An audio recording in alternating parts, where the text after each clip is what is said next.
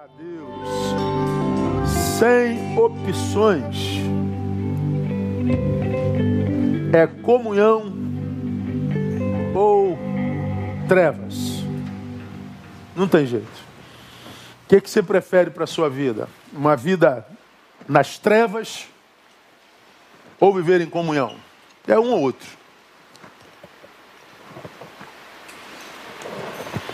É o que nos ensina primeira epístola de João, capítulo 2, verso de 9 a, a 11. É um texto conhecidíssimo, já falamos sobre eles muitas vezes. E eu queria tecer uns, novas revelações com eles, novos comentários, ah, tentando trazer uma reflexão para o homem desse tempo presente, nesse tempo muito sinistro que a gente está vivendo na história da humanidade que eu acredito que é um tempo que nós nunca sonhamos viver. Eu acreditei que nós chegássemos a um tempo tão, tão beligerante como esse. Sim, eu só não acreditava que eu veria na minha geração. A minha, a minha visão sobre futuro da sociedade, ele não é muito otimista. Quando eu leio a palavra e tento fazer a exegese que eu tenho feito da história a partir dela. Quando eu a leio, eu não vejo o futuro da raça humana com muita, muito otimismo. Eu não diria que eu vejo com pessimismo, mas eu diria que eu vejo com absoluto realismo. E qualquer um que realista é, não tem como deixar de diagnosticar que, como sociedade, como raça, nós estamos piorando absurdamente. Estamos cada vez mais incompetentes para a arte do relacionamento. Estamos cada vez mais inadequados para viver. Não é bom que o homem esteja só. Qualquer um que tenha dois neurônios que não esteja brigando um com o outro, vai ver, por causa dos nossos frutos, que nós estamos cada vez mais chafurdados no eu, eu no meu eu, tu no teu eu, e portanto cada vez mais impossibilitados de viver o nós. Toda vez que um ser humano sequestrado pelo seu eu se encontra com outro eu nesse tempo, se encontra para brigar, é impressionante. Nós não conseguimos mais, queremos, mas não conseguimos mais discordar sem brigar. Nós não conseguimos mais discordar sem ofender. Nós não conseguimos mais discordar apenas no campo das ideias. Toda discordância acaba na agressão e no litígio. E biblicamente falando, isso traz consequências graves, espirituais para nós. Esse texto fala sobre isso. 1 João capítulo 2, verso 9. Aquele que diz estar na luz e odeia seu irmão, até agora está nas trevas. Aquele que ama a seu irmão permanece na luz e nele não há tropeço. Mas aquele que odeia seu irmão está nas trevas e anda nas trevas e não sabe para onde vai, porque as trevas lhe cegaram os olhos. Minha versão tem estado diferente do que aparece aí. Deveria achar minha versão de novo aí, tá, painel? Vê se faz isso. Então, esse texto aqui, irmão, é, é, é absurdamente esclarecedor. Deixa eu situar vocês. A epístola de João, essas três epístolas de João, entre elas a primeira epístola de João, foi escrita no final do primeiro século. João estava em Éfeso quando, quando escreveu essa, essa, essa epístola. E quando ele escreveu essa epístola, Escreveu prevendo o quê? Qual era o objetivo da epístola primeira de João? combater uma heresia crescente que, que se espalhava naquele contexto social, que era pregada pelos docetas. Os docetas eram, eram gnósticos que diziam é, que Jesus ele não era um homem verdadeiro, que Jesus não foi homem de carne, ele não se tornou histórico.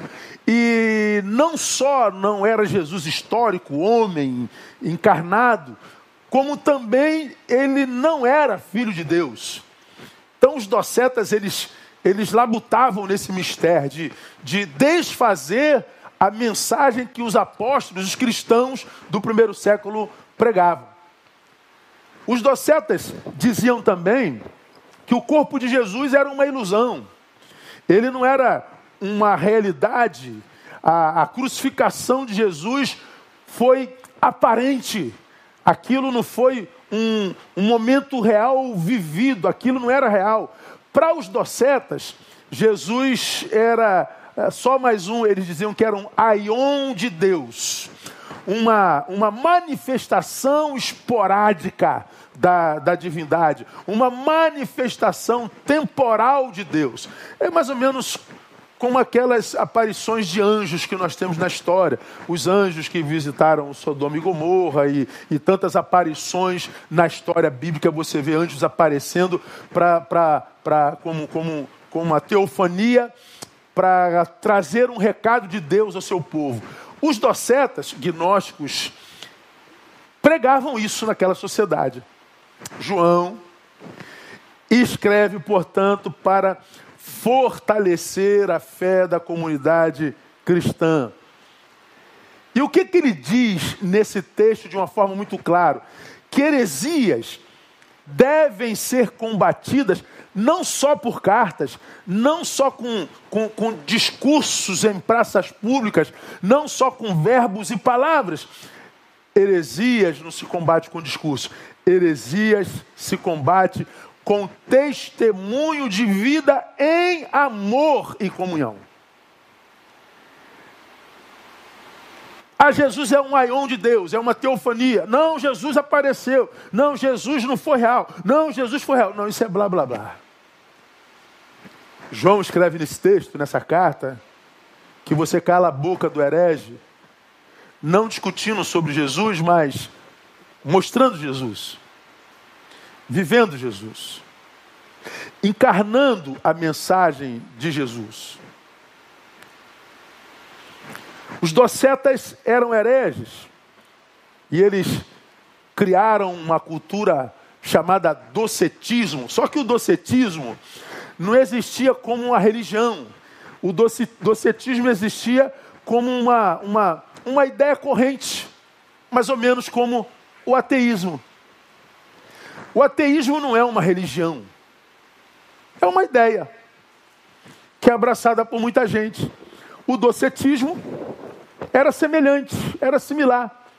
E João escreve para os cristãos dizendo: olha, não entra nessa de ficar discutindo, como a gente faz hoje em Facebook, como a gente faz hoje em Instagram, como a gente faz hoje em salas de debates, como a gente vê um daqui e outro de lá, um tentando convencer o outro, ninguém convencendo ninguém.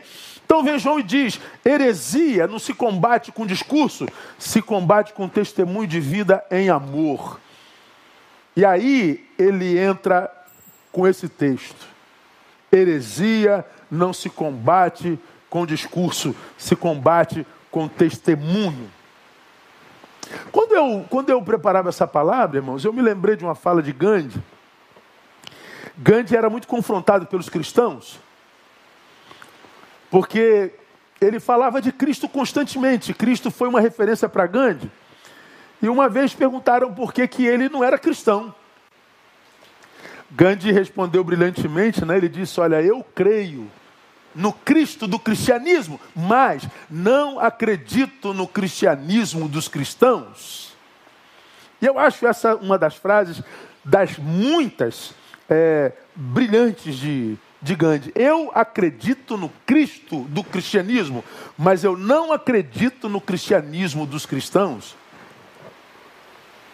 E por que, que Gandhi fala isso? Porque ele, quando olhava para os cristãos e como eles se tratavam, ele não conseguia é, assimilar aquilo como sendo a prática do Cristo que ele lia. Quando eu leio e analiso a vida do Cristo de vocês, eu não consigo associar ao que vocês fazem com vocês mesmos. Um outro pergunta a ele: por que, que você não é cristão? Ele falou: se vocês se tratassem como cristãos, talvez eu me tornaria um. Porque ele não entendia essa beligerância que há entre os cristãos desde que cristianismo existe. Aliás, o cristianismo nasceu em beligerância. Constantino. João escreve essa carta para falar sobre isso. Menos discurso, mais vida praticada em amor e comunhão. Menos blá blá blá e mais atitude. Menos, menos publicações e mais encarnações. É disso que trata o livro todo. Aí, quando eu olho para esse texto, eu, eu tiro três lições extraordinárias que eu quero compartilhar com vocês nesse texto. Primeiro, versículo 9, que diz assim: Aquele que diz estar na luz e odeia seu irmão, até agora está em trevas. Veja só, irmão, é, analise bem o texto. Aquele que diz estar na luz e odeia, até agora está em trevas. Então veja só. É alguém que está em trevas, porque até agora, mas que diz estar na luz. É alguém que vive uma desconexão entre o que ele vive agora e o que ele discursa. Aquele que diz, mas odeia, está em trevas. Então, das trevas, com discurso de luz. E como é que a gente sabe, pastor, que ele está nas trevas e que o discurso dele não é verdadeiro? Veja como ele trata o irmão. Portanto, o que esse texto nos ensina? Primeiro, quando a luz de Deus de fato nos alcança, ela não nos aproxima de Deus apenas, ela nos aproxima também do nosso semelhante. E é essa aproximação do semelhante que vai revelar a distância que de fato nós estamos de Deus. E da onde nós discursamos, se das trevas ou se da luz. Acabou. Esse texto aqui, irmão, acabou com, com a dúvida. Eu estou na luz, eu sou de Deus, eu não sou de Deus, eu sou, eu sou do. Não, você é das trevas, não, você que é das trevas, não, eu sou da luz, eu sou o santo. Seu pecado, acabou, acabou a discussão. Irmão, qualquer um que se ama não perde tempo discutindo coisas como essa. É só olhar como é que ele trata o irmão.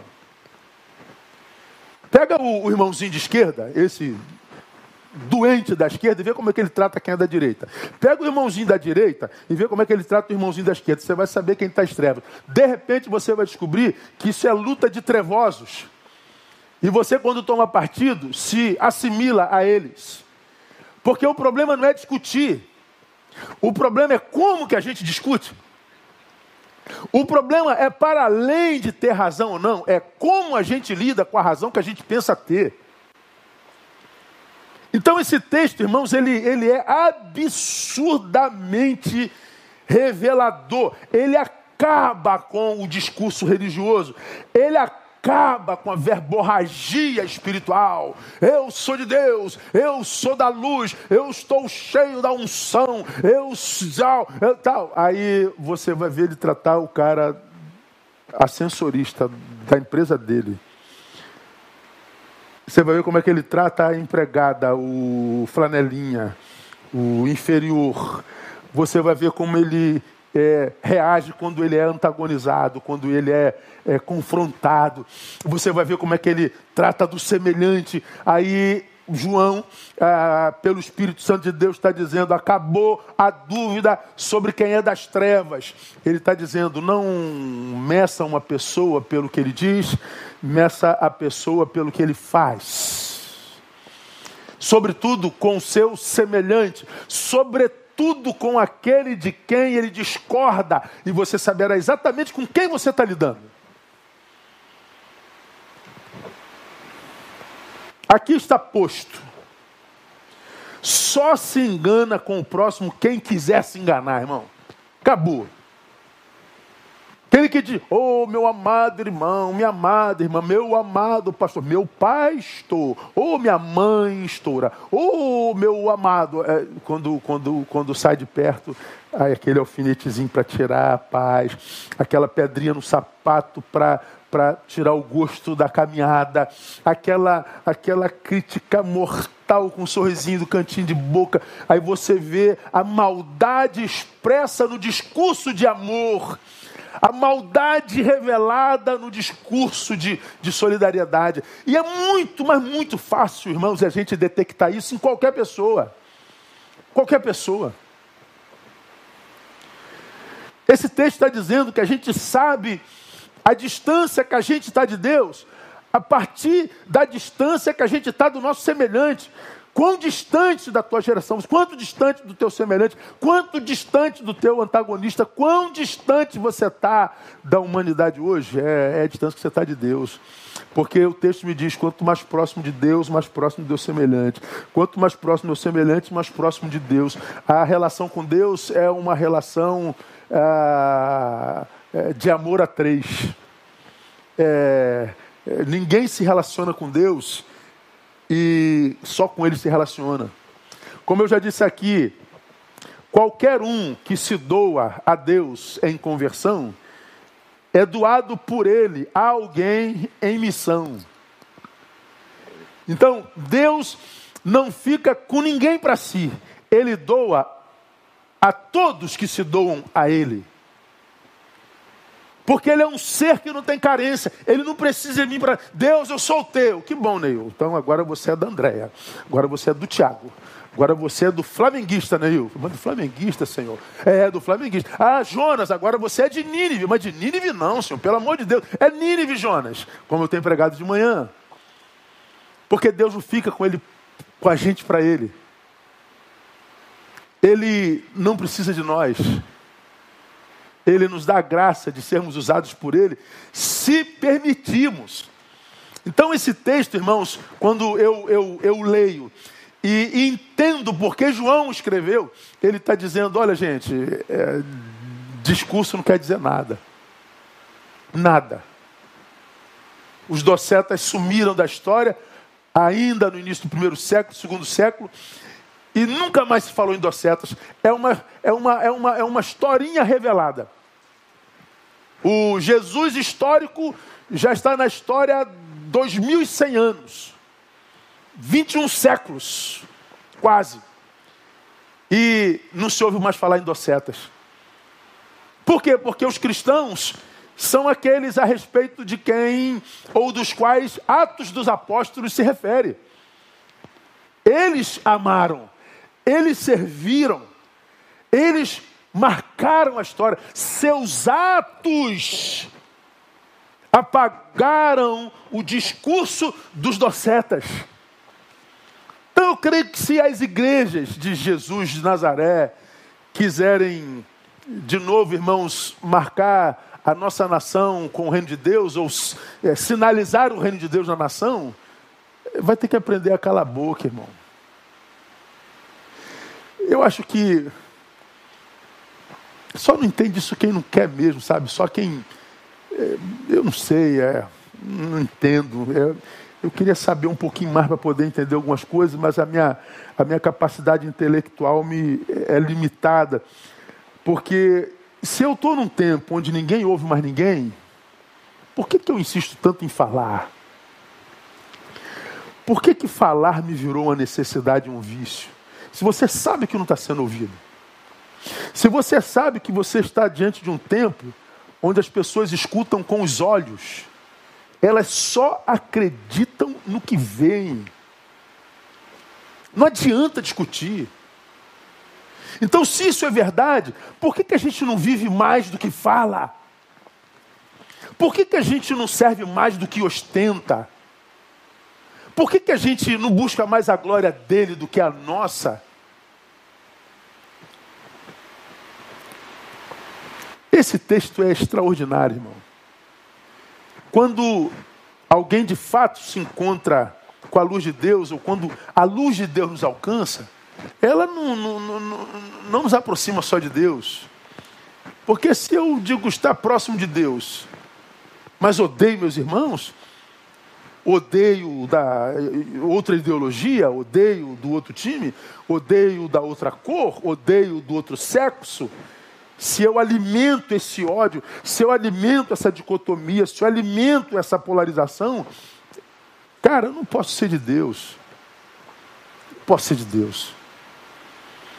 Porque, como eu tenho repetido nesses últimos meses, e tenho repetido quase que dominicalmente, o ministério da igreja é o da reconciliação.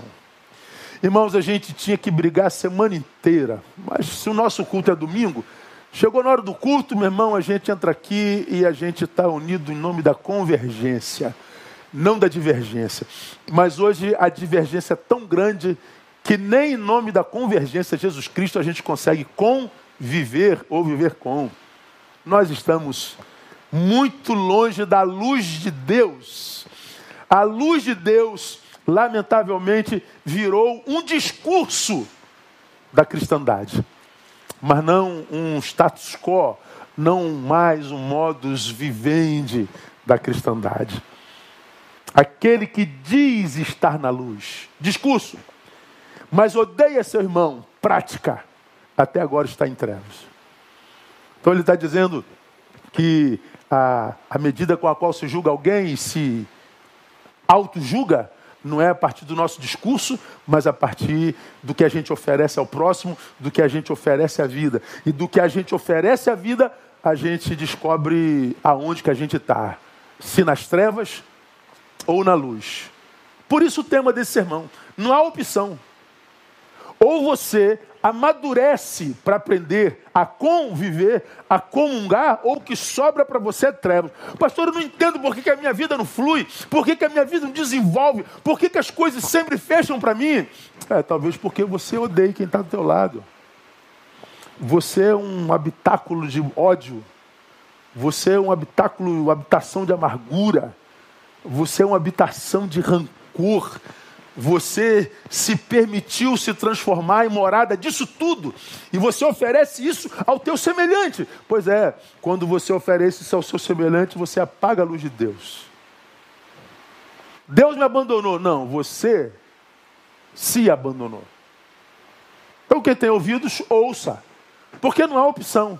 É comunhão ou trevas.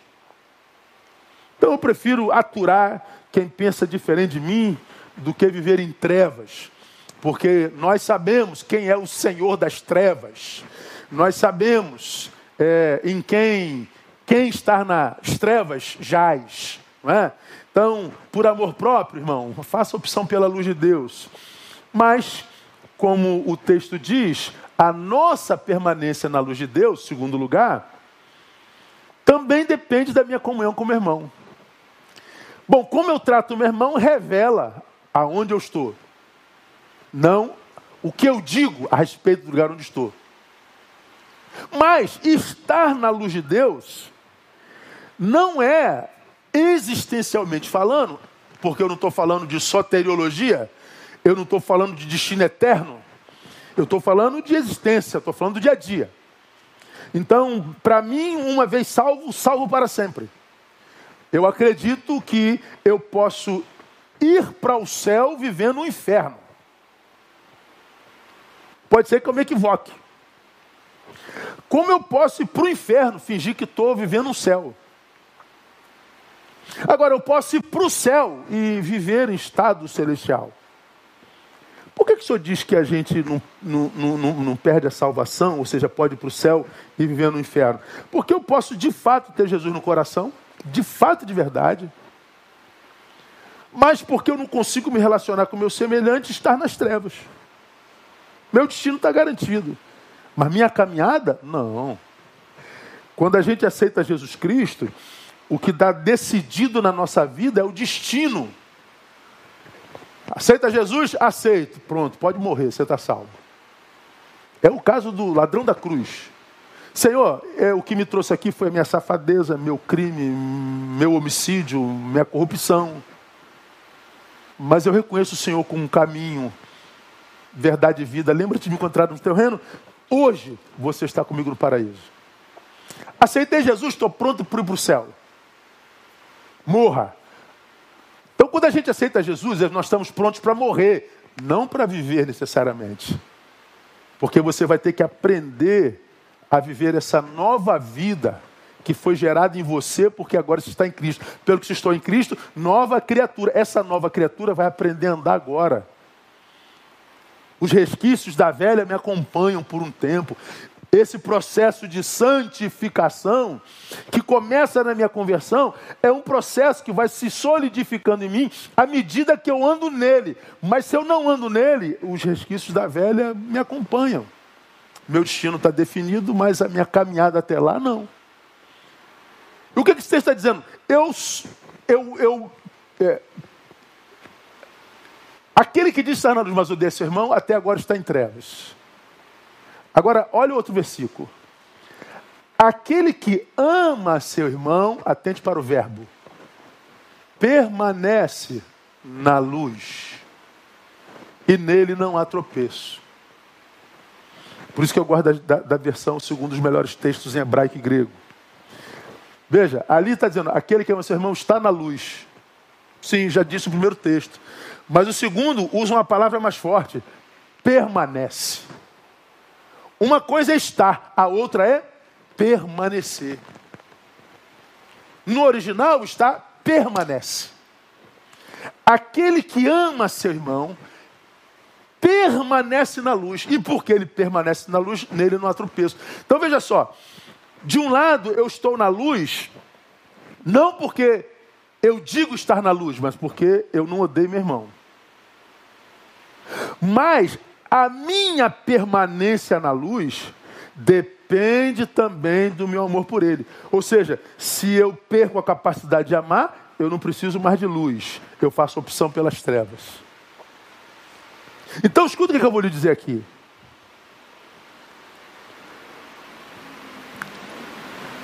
A gente fala muito em amor, a gente canta sobre amor, a gente prega sobre amor, todo mundo quer amor, amor para lá, amor para cá. Amor. Nunca falamos tanto de amor e nunca odiamos tanto. Nunca falamos tanto de amor e nunca vimos tanto, tão pouco esse amor sendo praticado. E alguns não entendem por que, que não, não, o, o amor não lhe batiza.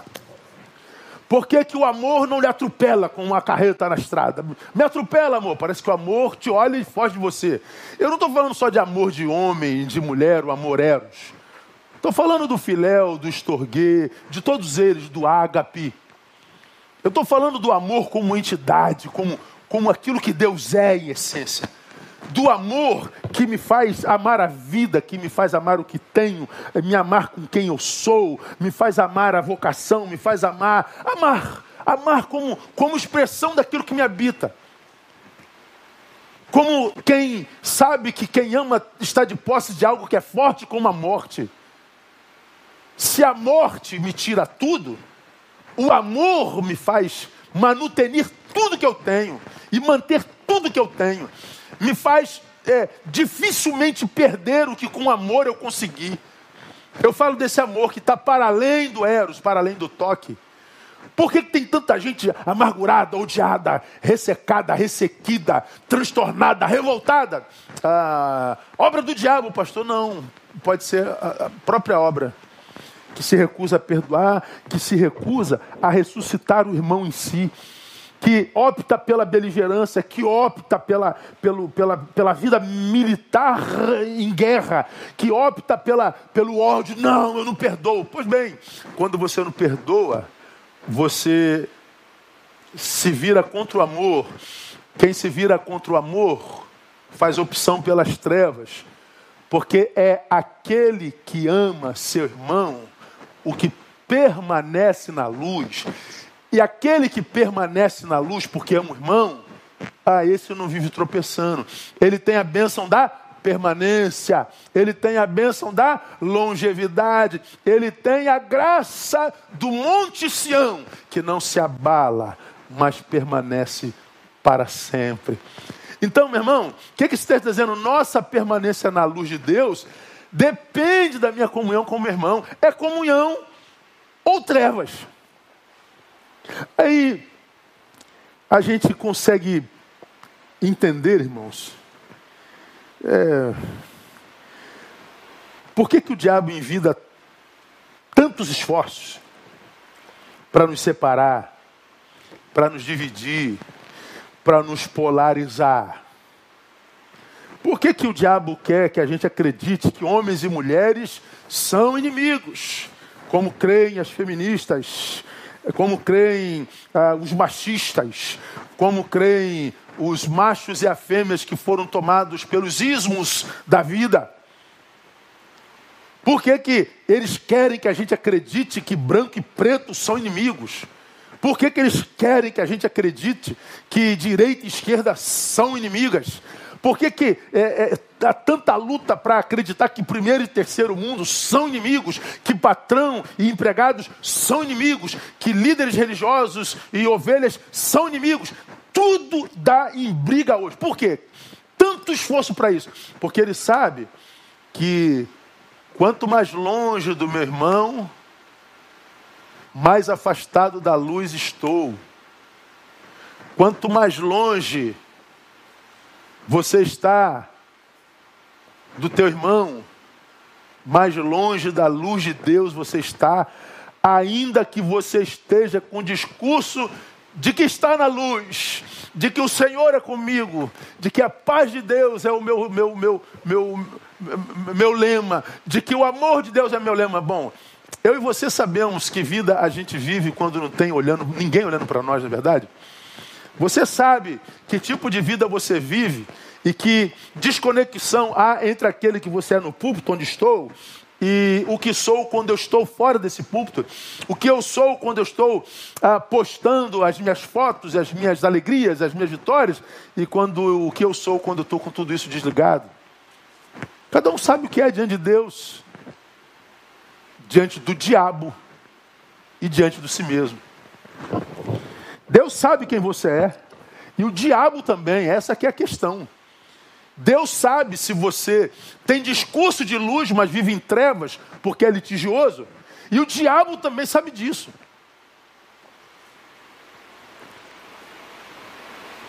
Atentem.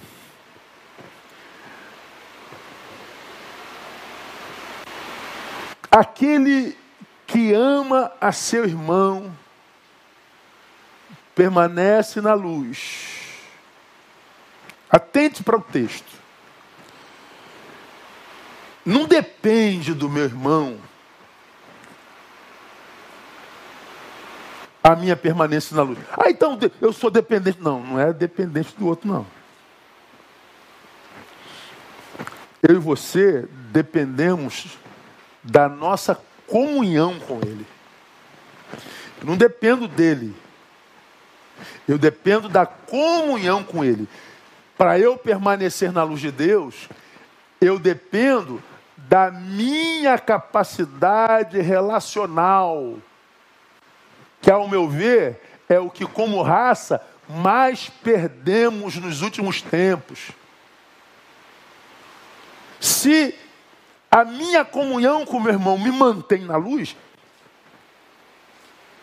então eu dependo do meu irmão. Não, porque esse irmão com quem eu quero ter comunhão, talvez seja alguém que não quer ter comunhão comigo.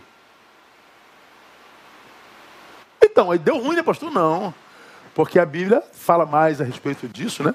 A Bíblia fala, no que depender de vós, o que, que o texto diz lá? Tende paz com todos os homens. Olha só como é que a Bíblia é congruente. Não é incongruente, não é, é, é, é equilibrada. Diz assim: tende paz com todos os homens. Como Deus sabe que isso é quase impossível, ele está dizendo, quando depender de você. Porque ele sabe que a tal da paz nem sempre dependerá de nós. Muitas vezes eu quero a paz, mas o sujeito me odeia. Eu sou careca, ele é rasta. Eu sou barriguinha, ele é barrigão. Eu tenho 1,85m, ele tem 1,5m. Ele é, acredita que o cara é Messias, eu acredito que ele é o demônio. Então não depende mais de mim. Eu queria muito tempo, mas ele não quer. Pronto, você está na luz de Deus. Porque a paz só não é uma realidade, não porque você perdeu a capacidade de se relacionar com os diferentes, mas porque os diferentes não desenvolveram a capacidade de se relacionar contigo. Então, a nossa permanência na luz não é algo que nos é real a partir da minha dependência dele, mas da minha capacidade de manter ativa a minha capacidade relacional, de estar aberto a qualquer um que comigo queira se relacionar, a estar aberto como uma porta a qualquer um que em paz queira adentrar a minha existência. Agora, o que, que acontece hoje, irmãos? A gente só abre porta para quem autentica a nossa ideologia. A gente só abre porta para quem autentica o meu modo de pensar, o meu modo de fazer, para quem é da minha religião, para quem é do meu time. Hoje nós nos tornamos um tipo de gente que só se relaciona com iguais. E porque nós só nos relacionamos com iguais, paramos de crescer. Estamos evoluindo. É, eu tenho acompanhado, eu gosto muito de animal, né? Vocês já sabem disso. Então, tudo que aparece de animal na rede, eu, eu vejo mais coisas de animal na rede do que de gente. Aí, essa semana eu vi, amor, uma, um passarinho que estava deitado no chifre de um rinoceronte. Alguém viu isso? Cara, que coisa! O rinoceronte, aquele chifrão dele, bicho brabo, um passarinho, parecia um tiê sangue, não sei o nome dele, mas parecia. Ele pousou no chifre do, do rinoceronte encostou. Eu nunca vi um passarinho encostado, né? Ele dorme ali mesmo. Mas ele encostou, ele, ele pousou no chifre e encostou no, no chifre do rinoceronte e dormiu. Eu falei, meu Deus, os animais estão se reconciliando todo. Se você jogar no Google, você vai ver, é, é, por exemplo, amizades insólitas improváveis. Tem um programa na, na, na net que é assim. Aí você vê a amizade de um cavalo com um gato, de um elefante com, com sei lá, um guaxinim. Aí você vê o, o, encontro de um, de, um, de um cachorrinho com uma vaca, brincando. E a gente vê, meu Deus, os animais estão todos se entendendo. Os homens, cada vez mais incapacitados para um relacionamento saudável. E quando eu, eu leio esse texto, aquele que ama seu irmão, permanece na luz, eu falei, meu Deus, que nós estamos em trevas, ah, não há dúvida. Porque, irmãos, não é possível que não haja uma força superior a nós que esteja mexendo, mexendo, influenciando nossos olhos do entendimento. Porque eu e você olhamos para a mesma coisa e vemos coisas completamente diferentes, impressionante, meu Deus do céu. Eu, eu acordo de manhã, boto no jornal. Você pede aqui, me acompanha para onde eu vou. Então acordei, acordo cedo em casa, sou o primeiro que acorda. Vou fazer minha barba, já está aqui, ó. Enquanto eu estou ouvindo é, fecho o closet, André ainda está deitadinha ali, acordo cedo. Aí estou ouvindo meu jornal. Aí, eu ouço jornal que aparentemente tem tendência direitista. Depois eu ouço outro jornal que tem tendência esquerdista, porque no Brasil hoje está sinistro, né? Se você não é, recorre à imprensa, você é desinformado. Se você recorre à imprensa, você é mal informado. Então você tem que ler mais de uma fonte, porque a nossa imprensa já tendenciou para um lado. Houve um tempo em que a gente tinha dúvida para a imprensa, ah, então está resolvido. Não, agora não. Agora tem imprensa daqui e tem imprensa de lá. Então você tem que ouvir os dois lados para que você possa traçar um perfil. É, porque só quem ouve esse lado aqui, se você ouve uma televisão daí, do Brasil, parece que o mundo vai acabar amanhã. Ah, aí você sai dali panificado. Se você ouve a outra, parece que não tem ninguém morrendo. Falei, pô, meu Deus do céu. Aí, é, isso é em toda parte. Você vê uma notícia, aí um político vai comentar. comenta é, o que ele falou é verde. Aí tu vai ouvir o outro, que ouviu a mesma coisa. Não, o que ele falou é vermelho. Eu falei, gente, não é possível. Não é possível que vocês viram a mesma coisa, que vocês ouviram a mesma coisa. Não é possível que vocês viram a mesma coisa, viram. Mas alguma coisa acontece entre nós que esse aqui não consegue ver igual a esse aqui. Aí eu imagino que é maldade dele. Não, maldade é dele. Eu acho que não é só isso. Tem alguém pintando a lente dos meus olhos. Tem alguém influenciando a cor do meu diagnóstico.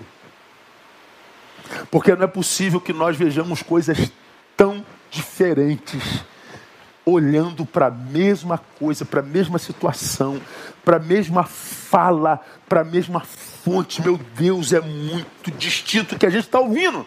Bom, eu vou para a palavra e entendo que o texto diz que o Deus deste século lhe cegou o entendimento. Cegou-lhe a capacidade de entender e de discernir. Essa polarização não é só humana, não é só política nem intelectiva, ela é de cunho espiritual.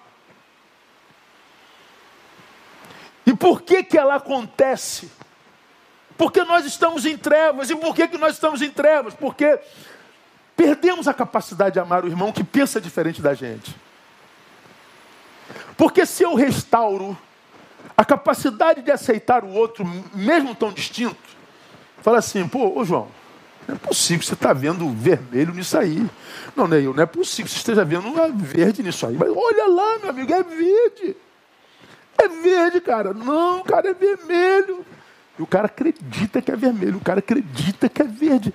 Aí se eu não faço assim, pô, cara, vem cá, vamos, vamos senta aqui, vamos trocar ideia, vamos tomar um cafezinho primeiro? De repente a gente está com fome, né? Mas não, a gente se apedreja. E continua sendo vermelho, continua sendo verde. Porque nós dois estamos em trevas. Está claro isso?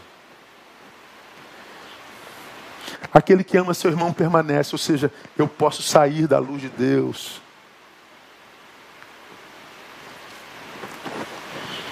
Essa palavra é uma carta a cristãos. Ela não é uma carta evangelística. Ela não está falando com gente incrédula. É como carta às igrejas de Paulo. Essa carta é a cristãos. Eu posso sair da luz de Deus. Se eu perder a capacidade relacional, se eu perder a capacidade de, de amar o meu irmão. Vamos caminhar para o final. Tem uma terceira lição aqui. Que está no versículo 11. Mas aquele que odeia seu irmão está nas trevas. Acabou. Ponto. E anda nas trevas. Ponto. Não sabe para onde vai. Ponto. Porque as trevas lhe cegaram os olhos. Ponto. O que eu acabei de falar. Mas aquele que odeia seu irmão está nas trevas. Aí eu discordo, pastor. Eu sei, você nas trevas é capaz de discordar com a palavra de Deus, eu sei disso. Anda nas trevas. Não, para mim não anda não. Eu sei que o que você acha é mais importante do que a palavra diz. Eu vejo isso todo dia. Os crentes ah, modernos são assim, toda hora. O importante não é o que a Bíblia diz, é o que, que a gente acha sobre o que a Bíblia diz. É uma insanidade. Não sabe para onde vai. Eu estou lendo isso aqui, estou vendo Jonas que eu estou pregando de manhã. Estou vendo Jonas. Pregar para Nínive? Não, não, não, senhor. Eu discordo do senhor, tanto discordo que eu não vou obedecer. Ô, João, não faz isso não, João, é palavra de Deus. Não, não, não, não, não, não, concordo com Deus. Vou para Tarsis. Rapaz, tu sabe para onde tu está indo? Não, não, não, não. Eu sei, eu sei o que eu estou fazendo, Neil. Eu vou para Tarsis. Mas tu vai fazer o que lá? Não, não sei. Ah, não sabe para onde vai. as trevas lhe cegaram os olhos. Por quê, irmão? Porque a, a, a luz de Deus, ela existe sobretudo para iluminar o caminho que me leva na direção de alguém. Vermelho, verde. Vermelho, verde. Oh Deus, eu não estou. Não, não, Deus, eu vou matar esse cara, Deus. Aí não mata, não. Eu vou iluminar o teu caminho, o teu entendimento, para você enxergá-lo mais do que alguém que diz vermelho. Lembra que ele é mais do que a ideologia. Lembra que ele é mais do que o partido que ele segue. Ele é mais do que a religião que tem. Eu vou iluminar a tua mente para que você entenda que ele é mais do que o sexo que escolheu, ele é mais do que a religião que ele professa. Então, eu, é, se depender de você, tenha paz. Aí a luz de Deus me ilumina para que eu não caminhe ou me paralise por causa da minha raiva, do meu ódio. O ódio paralisa, a raiva, a ideologia paralisa. Aí Deus ilumina, diz, vai, não vai na minha luz, vai na minha força. Aí na força de Deus a gente se reconcilia e a gente descobre que não era nem verde nem vermelho, era cor de abóbora. Rapaz, onde é que a gente estava com a cabeça, hein? Nas trevas, ô miserável.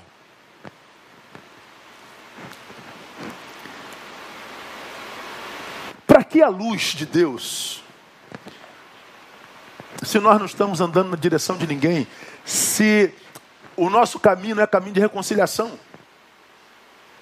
Se a palavra diz que ele nos legou o ministério da reconciliação, que é conciliar-me com o meu irmão que diz que é vermelho. Se eu não abraço o ministério da reconciliação como missão no mundo, para que, que eu preciso de luz? Para que, que Deus liberaria, acenderia a sua luz para iluminar meu caminho, se meu caminho é de reconciliação? Só precisa de luz de Deus quem está na missão de Deus, quem está na própria missão, ainda que com discurso de salvação, está em trevas. Por isso que tem tanta gente boa, ferrada, tanta gente boa vivendo uma vida miserável, tanta gente de Deus vivendo uma vida infernal, porque o discurso é divino, mas a relação é diabólica, é trevosa. Se o meu objetivo sou eu, se eu me torno um fim em mim mesmo, eu paro de caminhar. Se eu sou meu alvo, eu estou paralisado, irmão. Para onde que eu vou se eu já cheguei no meu alvo? Eu sou meu alvo. Eu me lembro que já preguei sobre isso aqui, peguei meu lenço. Vamos imaginar que o meu alvo seja o meu semelhante. Ah, vem cá, Tiago, rapidinho, aqui pertinho. Ó, peguei um lenço vermelho, estou falando de vermelho, eu começo vermelho, né? Até perigo. Eu prefiro o Flamengo do que outra coisa. Vamos lá. Vamos imaginar que, que o Tiago seja o meu alvo, o meu próximo. Então, eu tenho um alvo lá, ó. Olha lá, acertei meu alvo. Vamos, ver, vamos meu alvo. Então, ele acertou o alvo. Eu tenho um alvo. Está limpo, nem usei o lenço, pode ficar tranquilo. Só está aí na unção do lenço. Então, tem um alvo. Agora o Tiago, o Tiago não existe. Isso fica na minha mão. Porque eu não tenho um alvo. Obrigado, Tiago. Não tenho mais, perdi a razão da própria existência. Eu vou voltar ao não é bom só. Eu vou voltar ao não é bom. Por que, que não é bom? Porque se eu não tenho alguém, eu não desenvolvo o meu potencial, eu não pratico o amor, eu não sou amado, eu não tenho a graça da colheita, eu não tenho nem a graça da semeadura, porque eu não tenho alvo. E se eu não tenho nisso, para que, que Deus liberaria da sua luz para mim? Precisa de fé para entender isso? Não, só de inteligência e de amor próprio, só isso. Então quem diz que Deus abandonou, Deus não me ama mais, Deus, ah, irmão, quem não se ama é você, meu Deus do céu. Então essas três lições, elas são para mim caríssimas para esse tempo presente. Quando a luz de Deus de fato nos alcança, ela não nos aproxima só de Deus, nos aproxima do próximo. A minha permanência na luz, porque eu posso sair dela, depende da minha comunhão com meu irmão. E terceiro, quem abre mão da comunhão com o próximo, perde o sentido e a direção da própria vida. Não sabe para onde vai, porque abriu mão do próximo.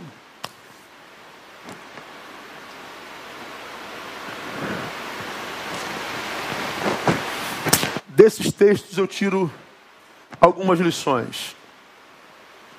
Além dessas três. A.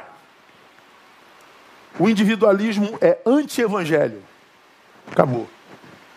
Evangelho é uns aos outros.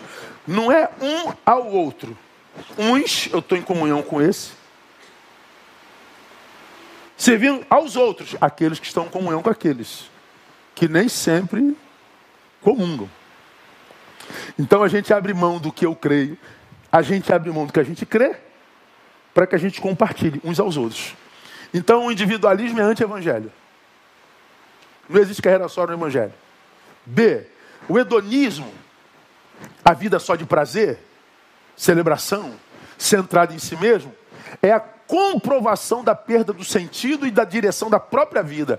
Porque está dizendo que eu permaneço na luz e só não me perco se eu estou em missão. Se eu vivo para o prazer, perdi o sentido da vida. Então que a gente vê esse pessoal querendo celebrar. Todo mundo morrendo no ajuntamento. Todo mundo vendo 292 mil mortes no Brasil. Milhões no mundo e o camarada quer celebrar o miserável. E acha que está certo. Como eu vi um vídeo essa, essa semana, na sexta-feira, Pô, vocês estão numa balada, você não está vendo. Ah, mas é, o que, que eu tenho a ver com isso que o pessoal está morrendo? Quem está morrendo não sou eu. Eu falei, ai, Deus, Deus, Deus, Deus, faça alguma coisa. Ah, ao mesmo tempo você fala, não, mas não faça o que eu estou pensando.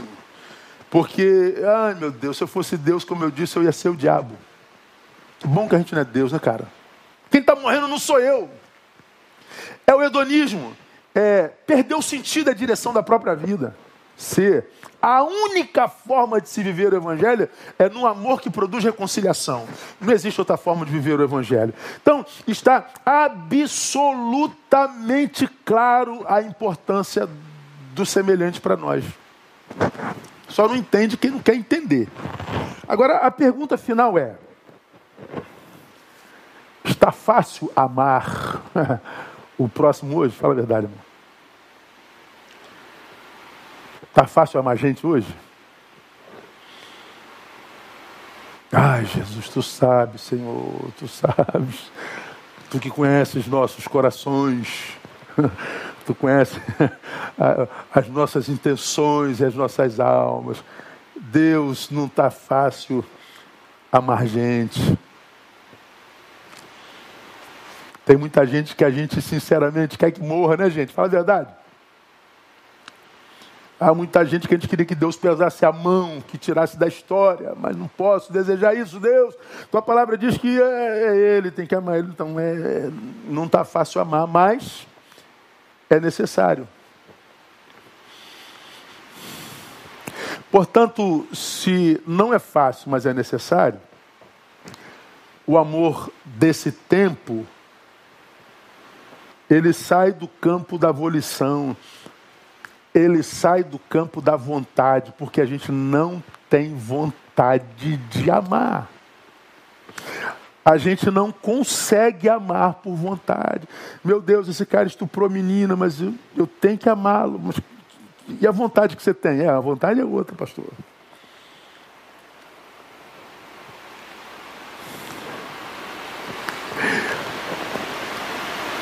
O amor ele sai do campo da volição e da vontade e entra no campo da necessidade. O amor, nesse tempo para mim, é uma questão de obediência e não de querência. Ama hoje só aquele que conseguiu negar o si mesmo. Porque o meu si mesmo quer vingar, o meu si mesmo quer matar, o meu si mesmo quer odiar, o meu si mesmo quer fazer justiça com a própria mão. E o Senhor está dizendo: abre mão da tua vontade, da vontade do teu eu, do teu si mesmo, e por amor próprio, Neil, obedeça a minha palavra que diz que você tem que amar o teu próprio.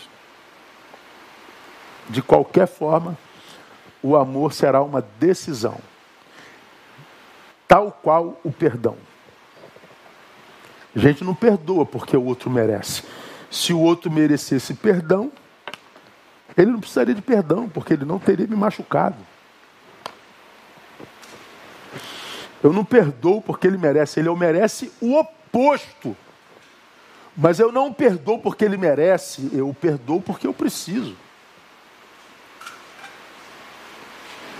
Eu não preciso só porque está doendo. Eu preciso primeiro porque a Bíblia diz que eu devo perdoar. É uma questão de obediência. Você me perdoa, pastor? Está perdoado, irmão. Ih, vai em paz, está tranquilo. E o que, que você está sentindo por ele? Ah, eu queria que ele fosse atropelado ali, ó. Mas eu abro mão desse desejo, dessa vontade carnal. Digo, vai em paz, finja que não aconteceu nada, você está liberado. Porque quem opta pelo ódio, como já se disse, não foi eu, toma veneno esperando que o outro morra. E quem toma veneno não vive amor próprio. E quem deixa de amar, está fazendo opção pelas trevas. Então, meu irmão, eu, eu posso estar tá cheio de ódio no coração, cheio de vontade de vingança, indignado, mas como a Bíblia diz, Neil, você tem que manutenir a tua capacidade relacional, de acolher. Porque se você se render a esse discurso denuncista, porque o pecado, o sistema, a estrutura, oh, como você é solidário com as minorias, como você é lacrador, como você é militante, mas no fundo carrega ódio por esses. De quem você defende a minoria? É, você abençoa a minoria, mas não é abençoado. Justifica a vida de tantos que eu e você conhecemos tem discursos tão lindos, mas uma vidinha tão pequena. E a gente perguntaria, Deus, como que pode essa pessoa ser tão boa no discurso, né? E ser tão miserável? Deus diria, porque você só conhece o discurso dele, Neil. Eu conheço o coração. Então, como Deus conhece teu coração, irmão,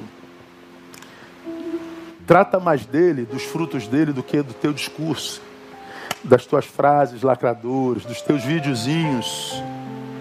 É, que você quer que bombe. É, se preocupa mais com o que Deus pensa a teu respeito do que teus seguidores. Ao invés de você, como eu digo sempre, tentar extrair aplauso dos teus milhares de seguidores, tenta extrair aplauso só da mão de Deus. Se Deus te aplaudir, teus seguidores todos podem te apedrejar. Você vai ser abençoado. Agora, enquanto você, com esse discurso de estar na luz, de ser o, o, o exemplo da equidade, da justiça e da, da, da perfeição, ah, mas ser só discurso, vai continuar vivendo essa qualidade de vida trevosa que você no teu quarto, nas tuas insônias, já jogou na cara de Deus: por que Deus que tu não me abençoas? É porque ele conhece coração e não se impressiona com o discurso. Então, se você se ama, não há opção, sem opções. É comunhão ou trevas. Porque se houver comunhão, irmão, que as trevas se levantem contra você, contra a igreja. Ah, que aqueles que é, tinha discurso bonitinho, mas era trevoso e não ficou. Te maldiga, Deus vai continuar te abençoando. Mil cairão ao teu lado, dez mil à sua direita.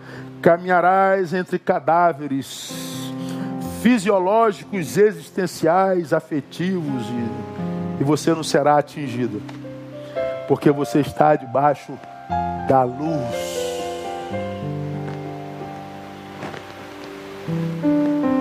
E está lá porque você não matou ninguém, nem mesmo os do lado de lá, daquela ideologia, daquela ideologia. Você não se rendeu a essa polarização tão política e maligna, porque entendeu que o teu ministério é o da reconciliação. Quem tem ouvidos, ouça. Quem tem sabedoria, entenda. Que o Espírito diz à igreja. Que Ele nos abençoe, nos dando a graça de praticar da luz o amor. Amém? Deus abençoe você. Boa semana. Que essa semana seja uma semana de muito boas notícias. Tiago vai louvar ao Senhor. Nós vamos sair louvando ao Senhor.